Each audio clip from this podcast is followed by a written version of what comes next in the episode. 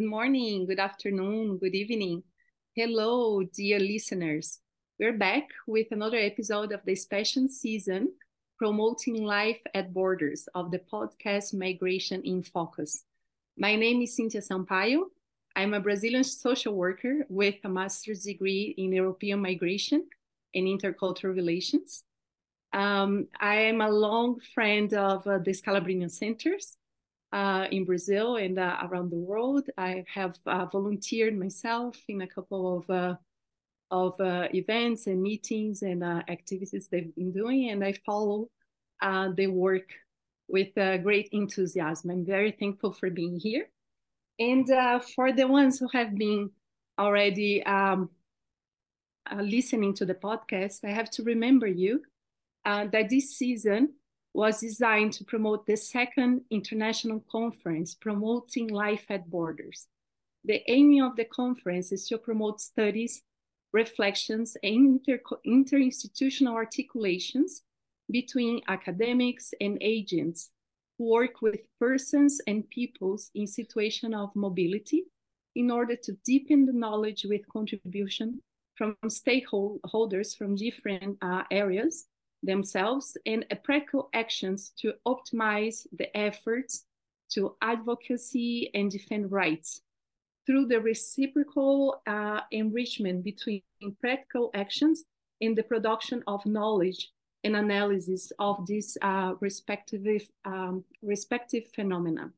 So in this sense, this season of special episodes of the podcast Migration in Focus is designed to heat up the debate and promote a meeting between this knowledge and perspectives. Our goal is to tell stories, reflections, and debates of the performance of civil society in pro promoting the protagonism of migrants and refugees. So it's a very, very special event. The idea is to seek three different perspectives in the subject a perspective of the civil society institutions, also a perspective of the academic, academic academicians, which we are doing here today, and then also the perspective of migrants themselves. Uh, today, we have a very uh, special guest. Her name is Rose Jaji. She's a senior researcher at the German Institute of Development and Sustainability, IDOS, IDOS, and her research areas of interest are migration, refugees, and conflict and peace building. She has published peer-reviewed articles on migration, refugees, and gender, refugees and social technology, identity, asylum seekers, and border crossing, returning migration as well as gender and peace building. She's the author of a um, couple of books, uh, we are mentioning here two main ones, uh, devi deviant destinations, Zimbabwe and North to South migration from Lexington Books 2020. And the forthcoming one, uh, it's called Non-Migration Amidst Zimbabwe's Economic Meltdown. Also from uh, Lexington Books, it's uh, coming out in 2023.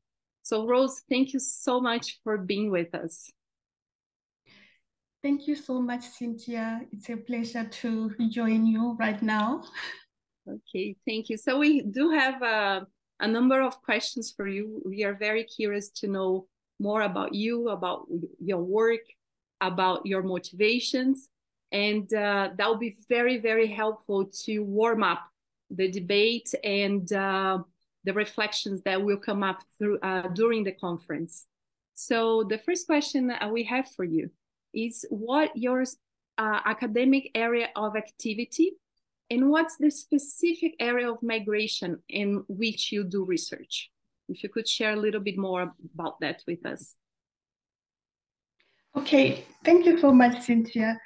Uh, in brief, what I can say is that I'm a sociologist and anthropologist by training. My education started in Zimbabwe, which is my home country. So up to master's level, I studied in Zimbabwe. And then I left Zimbabwe to study for my PhD in Germany at uh, the University of Bayreuth, uh, that's southern Germany. So um, when I did my PhD, I specifically focused on refugees, uh, in particular refugee women in Nairobi, Kenya, that's East Africa. And then um, over time, I found myself uh, looking at other issues, like you rightly pointed out in your introduction, that I also look at conflict and peace building. Um, and then in terms of migration, I've also decided to go beyond refugees and look at other forms of migration. So I do look at um, return migration, uh, migration trajectories. The first book that you mentioned, if you look at the title, it's indicating I look at. I also look at north-south migration. So um, I've gone beyond where I started in terms of just looking at refugees to look at various forms of migration as well as various issues that you find when you talk about migration. We talk about gender, we talk about trajectories, we talk about identity. All these issues are relevant to migration, so I've focused on some of them in my work. Oh, nice, Rose. And how did you become interested in those specific subjects? What what were the main motivations? Did you have any insight? Did you have any close contact with someone who brought you uh, these reflections? How what was the motivation behind your interest? Yeah, I think that's an interesting question because um, I can I can only answer it now in hindsight. But at the time, I didn't really think seriously about my choice of uh, research area. So I remember, for example, with regard to my doctoral thesis focusing on refugees, it's not something that I'd really thought about. so I was talking to one of the professors in my department at the University of Zimbabwe, and then I simply said to him, you know, Prof, I would like to go for my doctoral studies. And he says, Oh, that's wonderful. What would you like to focus on? And I just blurted out refugees without thinking. So I was even surprised afterwards, like, where did that come from? But in hindsight, I realized that uh, it's something that is now uh, natural for me to have chosen as a topic. Um, growing up in Zimbabwe, I used to see refugees from Mozambique. So I grew up at a time when Mozambique was experiencing a civil war. And because Zimbabwe was one of the neighboring countries to Mozambique, or is one of the neighboring countries to Mozambique, some of the refugees fled to Zimbabwe. So I went to a school where there was a Catholic hospital which uh, attended to these refugees when they needed medical attention. So they would come and get treated, and then an ambulance would take them back to the refugee camp. And I used to wonder because we would go to this hospital sometimes for mass with the patients, and we would also visit the patients. So I used to see the Mozambican refugees in this hospital. And I would look at them and wonder how did it feel like to be away from their country, not by choice, but because they were forced to flee. But you know, I was a teenager, so I didn't have the courage to ask. I would just wonder in silence so I think this is where it started that I'd always wanted to know what was this experience like. And also, not only because I was curious, but also um, I found it difficult to understand that we had people who didn't see anything wrong with this kind of situation. That people would leave their homes, would suffer trauma, get killed, get maimed, and these people did not seem to care. So I think in hindsight, I can see how I ended up studying refugees. And then with migration, um, my country has found itself at the center of migration as a sending country, so to speak. Um, so when you come from a country like that, uh, this is something that you can't help but notice. So I noticed that yes, we had Zimbabweans who were leaving the country, but we also had people who were not Zimbabweans who had come to live in the country, settled in the country, decided not to live when this country found itself in a difficult political and economic situation. So I thought this was interesting to find out, you know, from those who were living, from those who had come to live in Zimbabwe, from those Zimbabweans who had decided they were never going to migrate, they were not interested in migrating. So when you look at it that way, you can really see that it's uh, part of my history, which has informed my choice of research topics. Thank you. Oh, thank you so much, Rose. I think this is a very important question that we have to always um, know remember the answer you know because we all have uh, had like special motivations um, yes. some out of convenience some out of sense uh, because we were um, very uh, like touched by one situation or another so i think something that we we should never forget and i'm very glad that these questions being asked that we are getting to know your motivation. And i think during the conference we will have the chance to meet with each other. And i think that's something that have has to be shared more often you know? What uh, yes. uh, make our our eyes uh, sparkle and uh, our souls to enlarge. Yes. so uh, in your opinion what is the importance of academic reflection uh, in the defense of rights of people on the move what's your perspective on that yeah, um, I would say that I think academics have an important role to play. You know, usually we behave as if uh, we must be working on different lanes, so to speak, that um, practitioners focus on practice, assisting migrants, and academics focus on writing about them.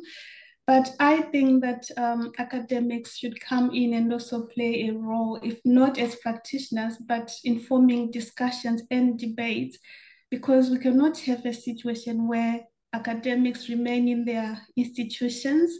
They do not share what they are doing with what practitioner with practitioners and vice versa.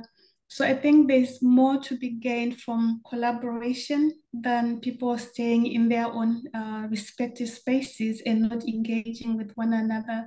Um, for example, if you look at what academics do, they look at concepts, right? So if you look at migrants, especially in contemporary times, you can see the role of concepts. What happens to migrants once they are given a particular tag once they are referred to as terrorists or as criminals, and then you really see how their rights are abused and violated. And this is where academics come in to look at the difference between migrants and these other categories that are often imposed on the migrants. So, in terms of the conversation, I think academics have a role to play, really and this role should not be confined to you know, academic debates. It must be shared. It must legitimize or give credence to what practitioners are doing in terms of uh, championing migrants' rights and ensuring that they're treated with dignity. Thank you so much. I think it's a it's a perfect um, perfect answer. I think uh, you bring a lot of elements for us to reflect um, the validation of the work of civil society, I think it's also very important. When the academicians look at it and uh, uh, bring all the concepts and all the interpretation, also supports the work of, uh, gives visibility, supports, give, gives more credential to the work done by the civil society. And I think uh, from uh, my own experience, uh, I had the chance of writing a book on the role of civil society in promoting the migration law in Brazil um, yes.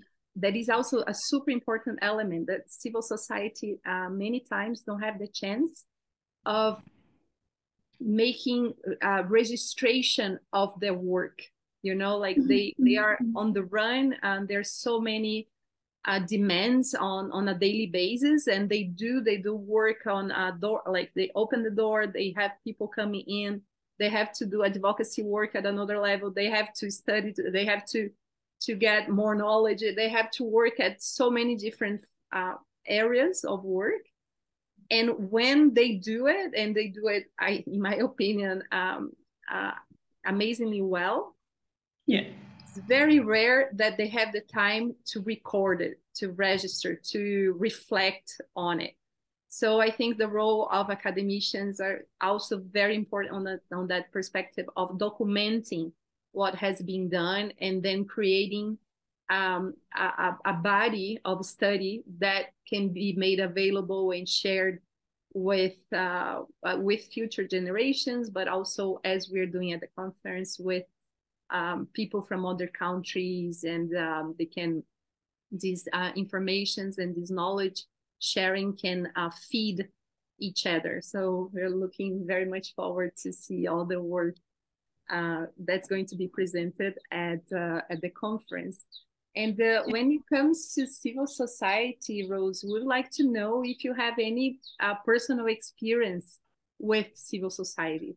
If you have uh, volunteered for any organized or, uh, organization, if you have worked directly, if you have done any sort of partnership with with them. Okay, thank you. Um, unfortunately, I've spent my whole professional life in a university environment, so I haven't had the opportunity. But I would like to say this is something that I respect very much.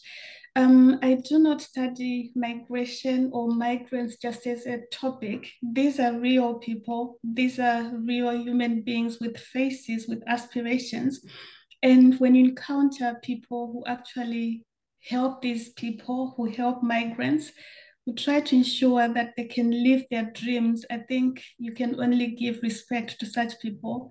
So i have a lot of respect for uh, civil society organizations that work with migrants. I think it's something that needs to be commended. It's something that really helps because when you look at migrants um, they are depicted as outsiders in their host countries. And once you have that label on you, um, it becomes difficult to actually seek to enjoy your rights. You need someone who can also assist. And uh, this is why civil society coming in to play this very important role. Um, I do recognize the uh, risks involved. So when people do something that involves risk, um, you can only give them respect. You can only say thank you for what you do. And this is my attitude towards civil society organizations and people who work in them. Thank you, thank you so much. Yes, I think it's it's always important to what you bring that uh, migrants and refugees are people just like us, but on the move. That might be the biggest uh, the the biggest difference. Um, the the situation they are in at the moment, as we are um, interacting with them, but they are human beings. They are much more complex, and um, that we we need to have that always always uh, in mind, not to to see them as objects of studies, but also um, subjects themselves, right? And I think yes. there's some interesting experiences as well as migrants and refugees are also academicians and they are also working from uh, their own perspective, bringing that sensibility um, to the the academic um, um knowledge.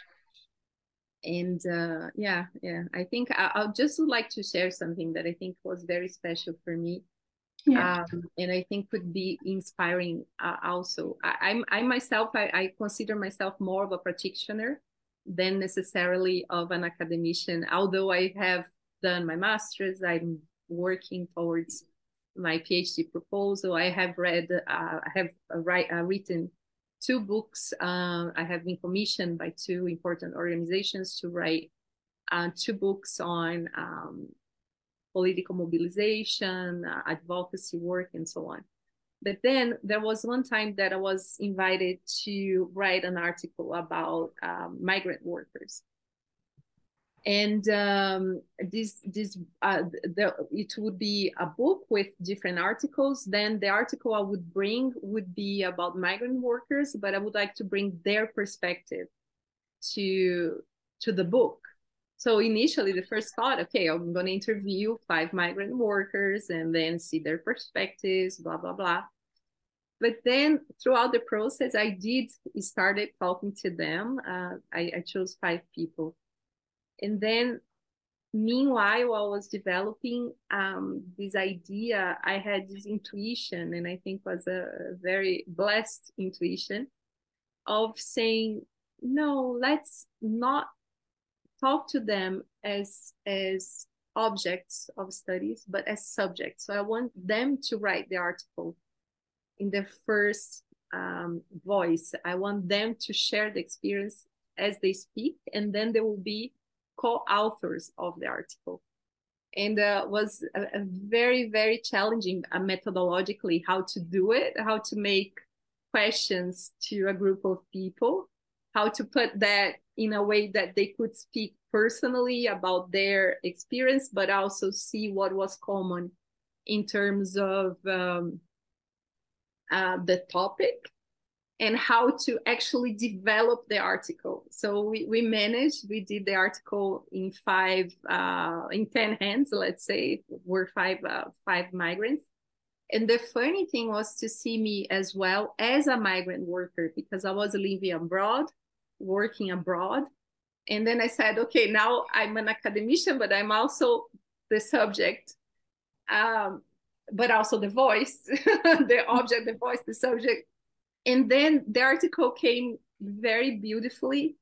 And uh, when the book was released we did not know. It was put as the introduction of the book there was a lot of articles on different perspectives especially institutional perspectives academic academic perspectives on migrant workers but then our article was uh, used as the introduction of the book it was very very rewarding i think I think might have been one of the most interesting things I've I've I've done so far. Very simple in a way, it's an article, but challenging and inspiring as well. And I think um, was not only my name that has been recognized, but the, the name of four other people who have been firsthand sharing their their experience was very very nice. So just sharing already, start sharing good stories no, um, no, problem at all. And perhaps I can even say something uh, that you can be both. You know, you can be a practitioner and an academic at the same time. So I think that's one thing that I like about this conference. It's showing that there's no conflict between the two. So you can just be both. And I also liked what you said about acknowledging uh, migrants as fellow scholars. Uh, sometimes we forget that some of them were professors before they left their countries. So they're familiar with writing, with publishing. And we tend to not see these migrants and we focus more on those who are labeled a problem, a burden to the host country. So, you know, it's not only um, the poor, for example, who are migrating, everyone is on the move. And this is why I write about trajectories. I'm basically saying, look, many people are migrating regardless of their economic background. So when we say migrants are a problem, who exactly are we talking about? It means we have chosen to focus on a specific category of migrants and pretend these are the only people who are migrating. But from your experience, it's clear that you have various people moving and they must be treated, like we said earlier on, you know, with respect. Moving is not something that should be stigmatized. Why is it that it becomes a problem when those people that we see as poor people move? We should be able to just say, you know, if everyone is moving, then it shouldn't be surprising that these people are also moving. Yeah, very, very, very, very important reflection. Thank you very much for bringing that up and uh, I think we are we are approaching to the end of uh, our interview. We have one final question for you. Yeah. Um, that it's already mentioned in a way. We have already introduced it in a way. Um, which we would like to know what's your uh, perspective on the relevance of such event as the second international conference of the Scalabrinian Center for Migration Studies in which members of academia, organized civil society, and migrants themselves will be present. And uh, what what will be your main takeaway for your area of work in being such uh, an environment? And if you could share also your main expectations um, about the conference. Um, yes, thank you. That's an important question. Um, I'm glad that we're coming together this way in terms of academics and practitioners coming together at this conference. I believe that there's much more to be gained by working together than by staying in our separate spaces. So this is a wonderful event and uh, I really look forward to it. I must say this. Um, you know, when we come together, uh, we get to see what we don't normally see when we are working in our own uh, respective spaces. So when practitioners share or talk from experience, then that helps in terms of the, the musings of the academics, so to speak. What you focus on when you start thinking about issues? So this is more like um, a source of more information. You meet people who work with migrants, you meet the migrants themselves. So that should help also uh, for you to check whether you're on the right path, so to speak. Remember what I said earlier on, it's not just about studying migration, it's also about understanding that migrants' rights are important and we need to support as academics, we need to support the migrants themselves and everyone else who is working towards uh, um, achievement of whatever aspirations migrants have, who is working towards uh, respecting of their rights. So yeah, I look forward to a fruitful discussion during the days that we will be attending this conference. And hopefully everyone who is going to attend will benefit. I personally hope to learn a lot from practitioners uh, in this particular moment. Usually I read uh, academics' work, but now I think I look forward to learning from practitioners. Thank you, Rose. Thank you so much for this nice uh, exchange. First of all, I think we we we started already the purpose of uh, living the purpose of the conference, uh, not just from this perspective of uh, academicians, but also uh, practitioners, migrants, but also inter interregional exchanges. I think uh, it's going to be very interesting to see uh, people from different parts of the world bringing um, their knowledge, and uh, you'll be one of the the panelists uh, panelists speaking about what's going on in your part of the world. So I think it's gonna also uh, add this dimension will add a lot to to everything that's going to be happening uh, at the conference. Thank you so much I'm looking forward to meet you in person in Tijuana. And uh, to end um, this podcast, we have to um, acknowledge uh, the partners of the event, uh, acknowledge and thank them for all the hard work they've been, been doing. So um, the second conference is an event organized by the Scalabrinian Studies uh, Center for Migration Studies in collaboration with the Ibero-American University of Tijuana, Madre Assunta Institute, the Scalabrinian Foundation of Rome, the Scalabrinians Mission with uh, Migrants and Refugees of Mexico City, and the Jesuit uh, Refugee Service uh, from Mexico. And it's also supported by the institutions uh, so, uh, Rose, thank you so much for the interesting exchange. I think we we have covered uh, lots of topics that um, our listeners will be uh, become even more interested to be at the conference and to see the outcomes of the event. So, um, in order to end this podcast, uh, I also have to acknowledge the partners of the event, all, all the great people, institutions that have been working to organize, to promote, to idealize uh, what's going to be happening in Tijuana uh, mid March. So uh, we have to remember that the second conference is an event organized by the Scalabrinian Center for Migration Studies in collaboration with the Ibero-American University of Tijuana, with the Madre Assunta Institute, the Scalabrinian Foundation of Rome, the Scalabrinian mission uh, with migrants and refugees of Mexico City, and also with the Jesuit Refugee Service uh, in Mexico.